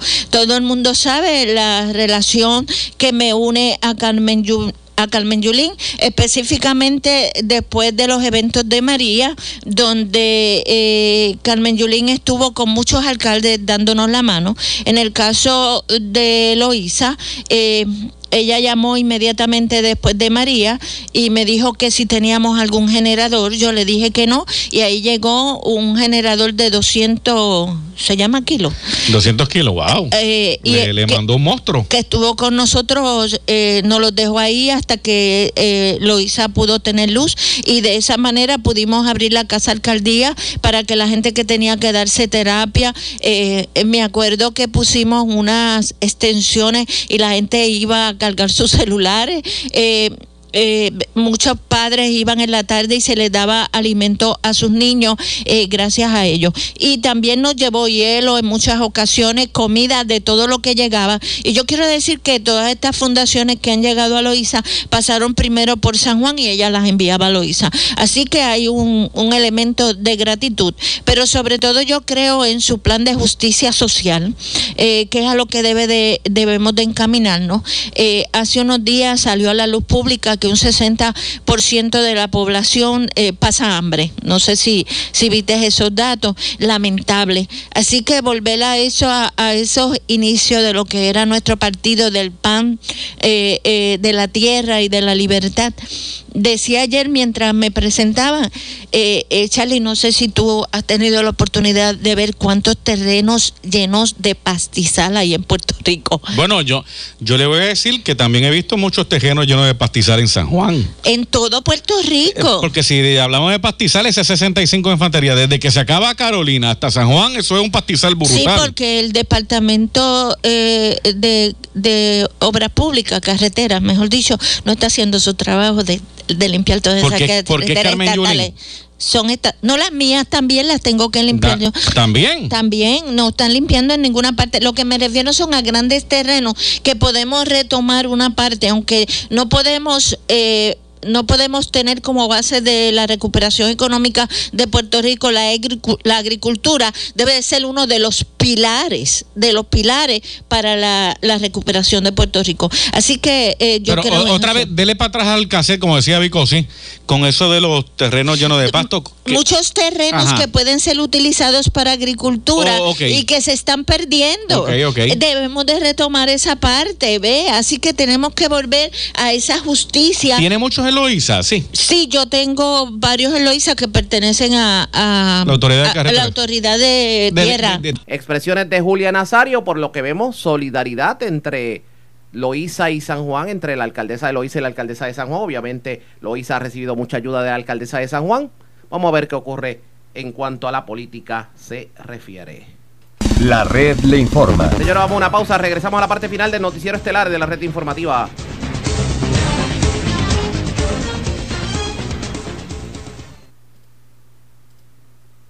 La red le informa. Señores, regresamos a la red La Informa. Somos el noticiero estelar de la red informativa, edición de hoy, martes. Gracias por compartir con nosotros. Vamos a noticias del ámbito policiaco. Se reportó un asesinato. Esto ocurrió específicamente en la zona de Dorado, en el barrio Mameyal. Además, delincuentes escalaron una residencia y se llevaron varias pertenencias valoradas en miles de dólares. La información la tiene Yaritza Acevedo, oficial de prensa de la policía en Bayamón. Saludos, buenas tardes. Buenas tardes. Un asesinato se reportó a eso de las 2 y 20 de la mañana, de la madrugada de hoy, en la calle 21, intersección con la calle 10, cerca del área de la cancha, en el barrio Mameyal, en Dorado. Según la información preliminar, una eh, recibida a través del sistema 911, alertando de detonaciones. Al llegar la policía al lugar encontraron el cuerpo de un hombre identificado como Edwin Santana Pérez, de 49 años, residente de Dorado, con varias heridas de balas en diferentes partes del cuerpo. Eh, al momento se desconoce el móvil de los hechos. El agente Miguel Rojas, adscrito al distrito de Dorado, junto al agente Rubén Leclerc, adscrito a la División de Homicidios de Vega Baja, y la fiscal Jessica Correa, se hicieron cargo de la investigación procedemos a un escalamiento en Vega Alta, hecho ocurrido ayer a las 8 y 20 de la noche, en la carretera número 2, sector Bajura, en Vega Alta. De la información preliminar alega Doris Rivera que alguien le causó daño a una ventana y puerta de la residencia, logrando acceso al interior, apropiándose de prendas de o en oro, perfumes, carteras y herramientas. Todo fue valorado aproximadamente en 8.740 dólares. Eh, la Policía Municipal Laura Molina se hizo cargo de la investigación. Gracias por la información. Buenas tardes. Buenas tardes. Gracias, era Yaritza Acevedo, oficial de prensa de la policía en Bayamón, de la zona metropolitana, la zona sureste de Puerto Rico, porque en tremendo lío se encuentra un hombre que agredió a una menor de 5 años y cuando su madre trató de defenderla, recibió heridas cortantes de parte, de parte del caballero. Esto ocurrió en Salinas. Además, delincuentes escalaron el mesón de calle y se llevaron una cantidad indeterminada de dinero y también se llevaron cables telefónicos de un sector de patillas. Walter García Luna, oficial de prensa de la policía en Guayama, con detalles. Saludos, buenas tardes. Muy buenas tardes, saludos a toda la radio escucha. Tenemos que una apropiación ilegal fue reportada en el día de ayer, en hecho ocurrido el, 2, el 24 de noviembre de 2019, a eso de horas de la noche, en la carretera 184, intersección con la carretera 755 del barrio Cacao Bajos en Patillas. Según informó el querellante José R. el Negro, alega que alguien cortó la, la línea telefónica y se apropiaron de mil pies de cable valorado esto en 20 mil dólares. Agente escrito de la División de Propiedad del Cuerpo de Investigación Criminal se hará cargo de dicha investigación. Además, un escalamiento fue reportado a las autoridades en el día de ayer, a eso de las 3.45 de la madrugada, en el restaurante El Mesón, en la carretera número 1 en Calle, y según informa la querellante, eh, Santiago Santiago, quien es el gerente del restaurante, que al llegar se percató que la ventanilla de Servicarro se encontraba media abierta, se comunicó con la seguridad del restaurante. Estos al entrar se percatan que una de las puertas laterales se encontraban abiertas y estaba forzada, donde alguien logró entrar el mismo y tuvo acceso a una de las bóvedas de las oficinas donde se apropiaron de dinero en dinero en efectivo y la cantidad no ha sido contabilizado. Además, también tenemos que una agresión grabada de violencia de género fue reportado en Salinas durante la noche de ayer, agentes escrito del Cuerpo de Investigaciones Criminales de Guayama arrestaron a un hombre por hechos ocurridos el día 2 de, diciembre en el residencial Bellavista en Salinas. Según alega la querellante, el hombre quien era su pareja agarró por el pelo a su hijastra de 5 años, la arrastró por el piso, le colocó un cuchillo en el estómago y le ocasionó de laceración, mientras que la madre trataba de ayudarla a su hija. El hombre la cortó en el brazo derecho y en el dedo anular. Las pérdidas fueron llevadas al Hospital Surmet de Salinas, donde el médico de turno diagnosticó las relaciones en diferentes partes del cuerpo. Este caso será consultado y radicado en el día de hoy en el Tribunal de Guayama por agente de la División de Homicidios. Más adelante estaremos ampliando esta información. Eso es todo. Muy buenas tardes. Y gracias por compartir con nosotros. Gracias, era Walter García Luna, oficial de prensa de la policía en Guayama, de la zona sureste. Vamos a la este de Puerto Rico, porque como dice la canción, amarillo, amarillo los plátanos. Se llevaron varios racimos de una residencia, debo decir, de una finca. Esto ocurrió en una finca de Maunabo y vamos con Marcos Rivera, oficial de prensa de la policía en Humacao. Nos tiene detalles en vivo. Saludos, buenas tardes. Sí, buenas tardes. Un hurto se reportó en el día de ayer en una finca ubicada en el barrio Calzada del municipio de Maunabo. Según alegó Osberto Amaro, quien es agricultor, alguien de, se hurtó 10 racimos de plátano de su finca, valorado en 400 dólares el agente Edgar Cruz, escrito al Distrito de Maunabo, investigó de forma preliminar estos hechos y el caso fue referido a la división de propiedad del Cuerpo de Investigaciones Criminales de Humacao. Gracias por la información. Buenas tardes. Ok, buenas tardes. Marcos Rivero, oficial de prensa de la policía en la zona de Humacao, de la zona este, vamos a la zona centro-oriental de Puerto Rico, porque escalaron dos residencias en Caguas. En Sidra escalaron dos escuelas. Se llevaron cajas de cerveza de un negocio en Gurabo y se reportó un incidente de agresión aparentemente en medio de una discusión. Un hombre le dio con la culata de, un revólver a otro. Esto ocurrió en Borinquen de Cagua. Así es Michelle López Guzmán, oficial de prensa de la policía, quien nos trae detalles sobre estos incidentes. Saludos, buenas tardes. Buenas tardes. En horas de la tarde de ayer se reportó un escalamiento en el barrio Canario, sector La Cantera, que ubica en la carretera 785, kilómetro 2.0 en Cagua. Según informara Neida Vázquez, que alguien utilizando un objeto un pico forzó la puerta posterior de la residencia, logrando acceso al interior apropiándose de dos teléfonos celulares marca iPhone, un reloj de oro y 50 dólares en efectivo. La propiedad no fue valorada. Por otro lado, a eso de las 3 y 8 de la tarde del día de ayer, 2 de diciembre, se reportó un escalamiento en la calle Campillo Alonso, en la población de Cagua. Según informó María Marrero de Jesús, empleada doméstica, se percató que alguien utilizando un objeto de hierro rompió la verja de metal, forzó la puerta posterior logrando acceso al interior de la residencia, se apropió de un televisor LCD marca Samsung 32 pulgadas color negro, un reloj marca Invicta color amarillo.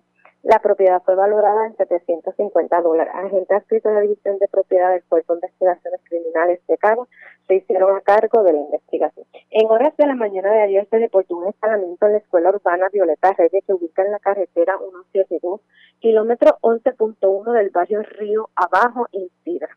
Según informara Eneida Rivera Colón, que alguien tuvo acceso al interior del plantel escolar, logrando forzar la puerta de la oficina de la directora y varias puertas de diferentes oficinas, apropiándose de un radio, cámara Sony, entre otros artículos. La propiedad no fue valorada, se espera por inventario. Por otro lado, a eso de las 10 y 29 de la mañana del día de ayer fue reportado un escalamiento en la escuela Luis Muñoz, iglesia bilingüe que ubica en la calle Luis Lugo de la urbanización Fernández en Sidra. Según informó Joan Estrella Vicente, alguien brincó la deja del plantel escolar donde lograron acceso al interior, apropiándose de dinero en efectivo de la máquina expendedora de dulce. Al momento, en espera por inventario, agentes de la División de Propiedad del 6C de Caguas se hicieron a cargo de la investigación. En horas de la tarde ayer se reportó una apropiación ilegal en el establecimiento del garaje Subu que busca en la carretera 189 en Borao. Según informara Karen Cirilo, el cual es empleada, que un individuo se al establecimiento, en el mismo se apropió de cajas de bebida embriagante. El individuo se marchó del lugar en una guagua Mitsubishi nativa color roja. La propiedad fue valorada en 281 dólares. Agente adscrito a la propiedad del Cuerpo de Investigaciones Criminales de Caguas se hicieron a cargo de investigación. Y por último, en horas de la noche de ayer, se recibió una llamada al distrito de Cagua, alertando sobre una agresión en la carretera 765, kilómetro 5 del barrio Borinquen, en Cagua. Según informó Héctor Merced Fonseca, de 47 años y residente del mencionado municipio, que sostuvo una discusión con su primo Héctor de Castro Merced, de 22 años. Acto seguido de Castro Merced lo redió con la culata de la pistola en el rostro y costado derecho. Merced Fonseca fue transportado al hospital menonita del mencionado municipio esperando por ser atendido por el médico de turno. Al momento se desconoce la condición del perjudicado. Agente adscrito a la División de Agresiones del Cuerpo de Investigaciones Criminales de Caguas se hicieron a cargo de la investigación. Que tengan linda tarde. Igual para usted también. Gracias, era Michelle López Guzmán. en Caguas de la zona Centro Oriental, vamos a la metropolitana, señores. Tremendo tumble que le dieron a la tienda, a la tienda o a la oficina central de ATT en la calle Ortegón en Guaynabo frente a Guapa Televisión. Se llevaron 16 mil dólares en celulares. Enmascarados entraron en el establecimiento y fue un robo de película, según la información que se tiene. Israel Arroyo, oficial de prensa de la policía en el cuartel general con detalles. Saludos, buenas tardes. Saludos, muy buenas tardes. Como bien mencionaste, la gente adscrita al recinto de Juan Domingo investigaron una querella de un robo reportado a las 6.20 de la tarde de ayer en la avenida Ortegón, en la tienda Incliantí de jurisdicción de Guaynabo. Según información, alegó un empleado del lugar que varios individuos enmascarados, vestidos completamente de negro y portando armas de fuego mediante amenaza e intimidación, se apropiaron de una variedad de teléfonos con un valor aproximado de 16 mil dólares. Al momento no se reportaron personas heridas o afectadas durante el incidente. Y la gente Juan Rivera, al precinto de Juan Domingo, junto a los agentes de CIC de Bayamón se hicieron cargo de la pesquisa. Gracias por la información. Buenas tardes. Buenas tardes. Era Israel Arroyo, oficial de prensa de la policía en la zona, en el cuartel general de la policía. Señores, más noticias del ámbito policía con nuestra segunda hora de programación. Pero antes de ir a la pausa, identificar nuestra cadena de emisoras en todo Puerto Rico, vamos a noticias internacionales con la voz de América. Este es un avance informativo de La Voz de América. Desde Washington les informa Henry Llanos. Una gran parte del noreste de Estados Unidos enfrenta una tormenta invernal que cerró las escuelas e interrumpió los viajes por carretera y canceló miles de vuelos. El Servicio Meteorológico Nacional dijo que la tormenta podría ocasionar más de 50 centímetros de nieve desde el norte de Pensilvania hasta Maine. También se espera que traiga fuertes nevadas a los montes Apalaches hasta el sur de Tennessee y Carolina del Norte. Se han atribuido a la tormenta al menos 11 muertes en el centro de Estados Unidos. Las sanciones y nuevas prohibiciones son emitidas por China contra Estados Unidos respecto a Hong Kong. Nos informa Leonardo Feldman. China anunció la prohibición de escala para navíos militares estadounidenses que frecuentaban Hong Kong. La medida sucede tras la nueva ley firmada por el presidente Trump defendiendo a los manifestantes hongkoneses. Hua Chunying, portavoz de la Cancillería china, reveló el anuncio. En respuesta a las acciones irrazonables de Estados Unidos, el gobierno chino decidió suspender la revisión de los navíos y aviones militares estadounidenses que visitaban Hong Kong con efecto inmediato. Leonardo Feldman, voz de América, Washington. El presidente de Estados Unidos, Donald Trump, criticó hoy martes al presidente francés Emmanuel Macron por su reciente declaración que describe a la OTAN como experimentando muerte cerebral, indicando que el comentario del líder francés fue una declaración desagradable. Este es un avance informativo de la Voz de América.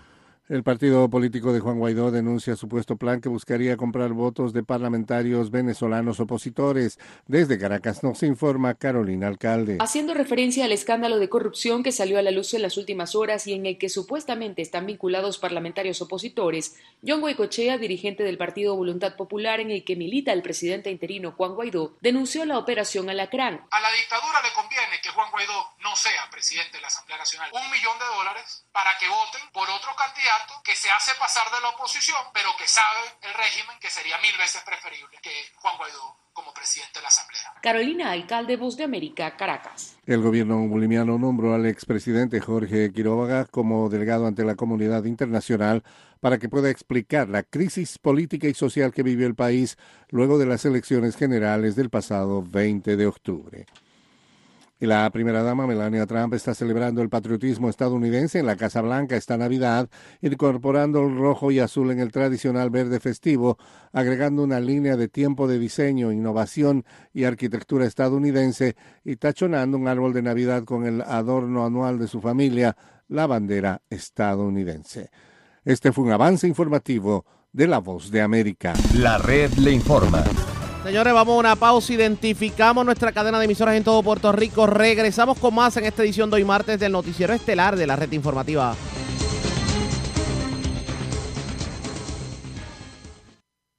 La red le informa. Señores, regresamos esta vez a la parte final del Noticiero Estelar de la Red Informativa en vivo. Señores, más noticias del ámbito policíaco. Se llevaron dinero, bastante dinero, y un vehículo de la ferretería Fortis True Value en Orocovis. Esto ocurrió en, en, la madrugada de hoy. La información la tiene Guidalis Rivera Luna, oficial de prensa de la Policía Gay Bonito. Saludos, buenas tardes. Saludos, buenas tardes a todos tus radiantes. Un escalamiento fue reportado en la ferretería True Value de Huicha de la carretera 155, kilómetro 29.1 del pueblo de Orocovis. Alega Héctor J. Fortis que alguien forzó la red de ventana del bajo posterior de la secretaría logrando acceso al interior y a su vez forzaron la puerta de seguridad de la caja registradora apropiándose ilegalmente de 600 dólares en efectivo y 2.600 dólares de la caja de seguridad la cual se encontraba en la oficina. A su vez resultaron de un vehículo Mazda B2000 color blanco con color, y rojo tablilla 746596. Los daños a la propiedad fueron valorados en 2.500 dólares y se refiere a la división del Cuerpo de Investigaciones del área de Bonito División de Propiedad y a la División de Vehículos Hurtados para que esto se hagan cargo de la investigación. Buenas tardes. Y buenas tardes para usted también. Bueno, era Huidalis Rivera Luna, oficial de prensa de la policía en la zona de Aibonito. Señores, antes de enganchar los guantes, vamos a la voz de América con un resumen completo de lo acontecido en el ámbito nacional e internacional. En el marco de la cumbre de la OTAN, el presidente Trump critica al presidente francés por sus declaraciones sobre la alianza. La Comisión Judicial de la Cámara de Representantes de Estados Unidos dará a conocer hoy sus conclusiones sobre la investigación de juicio político. Se realiza en Colombia hoy reunión de cancilleres del TIAR sobre la situación en Venezuela. Y solo quedan cuatro jornadas del fútbol americano de la NFL y ya se conocen algunos favoritos.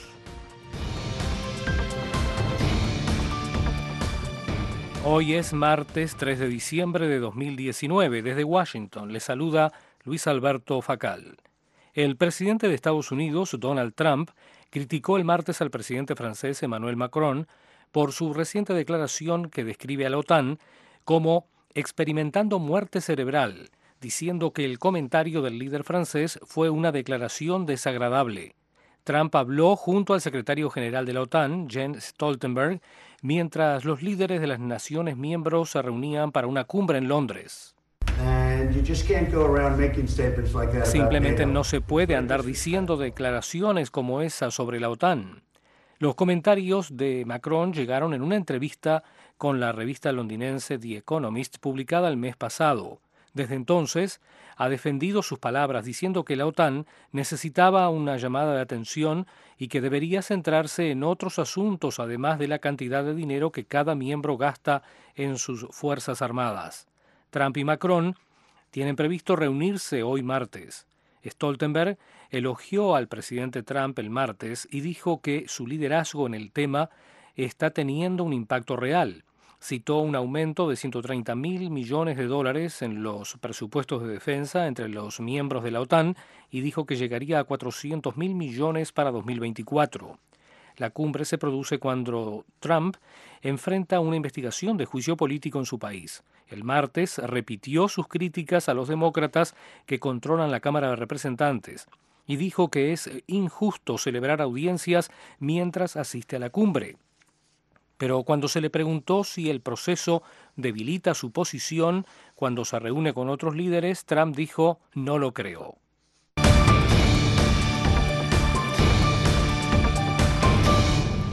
La Comisión de Inteligencia de la Cámara de Representantes de Estados Unidos dará a conocer hoy un informe sobre sus conclusiones y recomendaciones en la investigación de juicio político al presidente Donald Trump. Tenemos la información con John Burnett la Comisión de Inteligencia de la Cámara de Representantes de Estados Unidos podría hacer público hoy un informe sobre hallazgos y sus recomendaciones en la investigación de juicio político al presidente Donald Trump. El presidente de la comisión, Adam Schiff, dijo el lunes por la noche al medio estadounidense MSNBC que el panel votará formalmente hoy por la noche en si presentar el informe al Comité Judicial. Los miembros del Comité Judicial decidirán si redactarán artículos de juicio político contra el presidente Trump tras sus propias audiencias de juicio político que comenzarán el miércoles y en las cuales el presidente no estará representado. El presidente Trump criticó el proceso del juicio político y a los demócratas involucrados. Es un engaño, es una vergüenza absoluta lo que le están haciendo a nuestro país. El presidente Trump también criticó a los demócratas por celebrar la audiencia en el momento en que asistirá a la cumbre de líderes de la Organización del Tratado del Atlántico Norte, la OTAN, en Londres. Él está acusado de retener casi 400 millones de dólares en ayuda militar, muy necesaria para Ucrania, a cambio de un compromiso público de investigar al expresidente Joe Biden, uno de los principales contendientes para desafiar al presidente Trump en las elecciones del 2020, y a su hijo Hunter por presunta corrupción. La audiencia del miércoles se centrará en los motivos constitucionales que rodean la destitución de un presidente. Los testigos, aún por nombrar, serán expertos legales. John Burnett, Voz de América, Washington.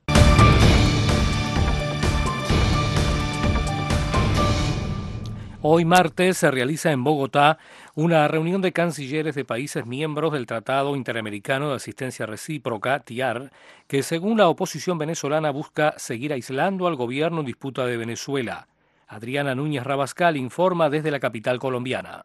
Los ministros de Relaciones Exteriores del Tratado Interamericano de Asistencia Recíproca buscan ampliar las sanciones contra Nicolás Maduro y su entorno. ¿Y esto para qué? Para que sean ahora los países del continente americano quienes puedan aplicar esas sanciones. El encuentro estará presidido por la canciller colombiana Claudia Bulum, recién designada la semana pasada. Diputados opositores advierten que en el encuentro se evaluará la aplicación de sanciones a chavistas o sus colaboradores que estén relacionados con narcotráfico, terrorismo o lavado de dinero. El canciller en disputa, Jorge Arreaza, dijo hace un par de meses a La Voz de América que la aplicación del Tratado Interamericano de Asistencia Recíproca busca crear las condiciones para una intervención en Venezuela. Ya el enviado especial de Estados Unidos para Venezuela, Elliot Abrams, dejó claro que en la reunión de Bogotá se intentará restringir los viajes de funcionarios de la administración de Maduro por el continente americano. Y en contraposición a este encuentro, el chavismo ha convocado a marchar en la ciudad de Caracas para rechazar cualquier medida que sea anunciada en la reunión del Tratado Interamericano de Asistencia Recíproca. Era Adriana Núñez Rabascal informando desde Bogotá.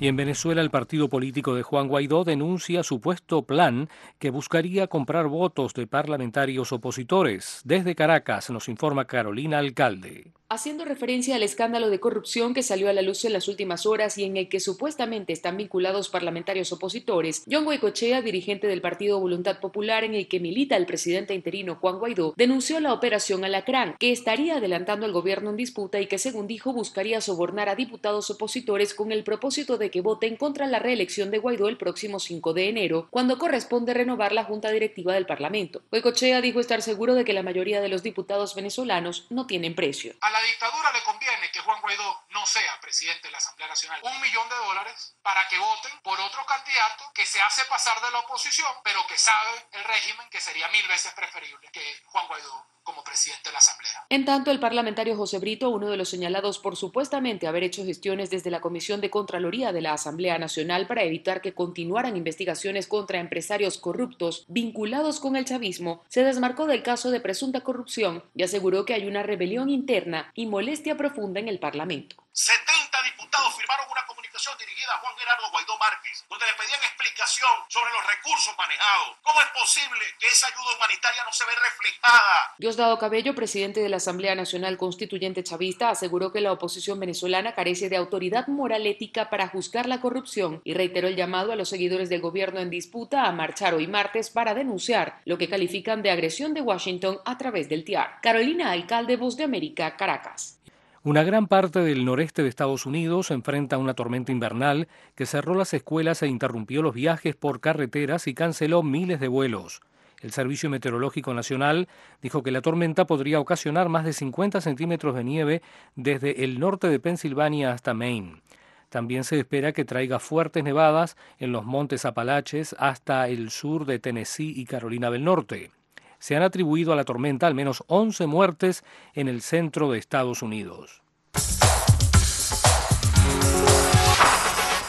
El secretario de Estado de Estados Unidos, Mike Pompeo, destacó el lunes lo que considera un vuelco positivo en algunas naciones de América Latina. Jazmín López con los detalles. En un discurso desde el estado de Kentucky en Estados Unidos, el secretario Mike Pompeo exaltó el papel que han jugado los pueblos latinoamericanos para reclamar democracia para sus naciones. Nadie en la región ya cree que el autoritarismo es el camino a seguir, que ese es el camino correcto. Si se mira a la gente en Cuba, Nicaragua, Venezuela, todos pueden ver que el camino hacia adelante es diferente de lo que han estado viviendo. En esta disertación donde se habló de realismo diplomático, Pompeo resaltó el rol de los organismos internacionales para promover la democracia y apoyar a los venezolanos en medio de la crisis. Las organizaciones multilaterales regionales, como la Organización de los Estados Americanos, el Grupo de Lima y los miembros del tratado llamado Tratado de Río, han tomado la delantera. Le han dado permiso a Estados Unidos para que apoye los esfuerzos y ayude al pueblo venezolano a avanzar hacia su deseo de libertad. Las protestas registradas en Chile, Bolivia, Colombia y otras naciones también han estado en la lupa de Estados Unidos, algo que el diplomático resaltó, asegurando que la protesta es un derecho legítimo en las democracias, también responsabilizó al presidente en disputa de Venezuela, Nicolás Maduro, por tratar de ingerir en estos asuntos. Él y otros dictadores como él trabajan para continuar reprimiendo al pueblo. Cuba también ha tratado de secuestrar protestas democráticas legítimas en los países de la región para llevarlas hacia sus propios fines ideológicos. Finalmente se refirió a inmigración, asegurando que ha sido positivo el trabajo con Centroamérica y que las detenciones de inmigrantes en El Salvador tratando de llegar a Estados Unidos han bajado en un 80%, pero que los países centroamericanos, al igual que México, también deben hacer más en sus propias naciones para detener el flujo de inmigrantes hacia Estados Unidos.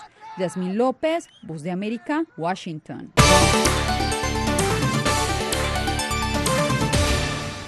El gobierno boliviano designa a delegado internacional y acusa a Nicolás Maduro de promover la desestabilización. La información con Fabiola Chambi. El gobierno boliviano nombró al expresidente Jorge Tuto Quiroga como delegado ante la comunidad internacional para que pueda explicar la crisis política y social que vivió el país luego de las elecciones generales del 20 de octubre. La decisión fue asumida por la presidenta transitoria Yanine Áñez ante una serie de versiones muy cuestionadas que surgieron en diferentes ámbitos. Las experiencias que la vida le ha otorgado a unos, pues usaremos todo ello para que se entienda que aquí en Bolivia no hubo golpe. Lo que hubo es desconocer la constitución violarla, intentar robarse la elección y desatar violencia. Paralelamente, el ministro de Gobierno Arturo Murillo acusó al gobierno de Nicolás Maduro de causar desestabilización y financiar el terror en Bolivia a través de nexos que involucran a extranjeros y organizaciones afines al movimiento al socialismo, partido del expresidente Evo Morales. Y no solamente Bolivia, está involucrado Colombia, está involucrado Perú, está involucrado también Chile y todo esto está siendo manejado con hilos desde Venezuela.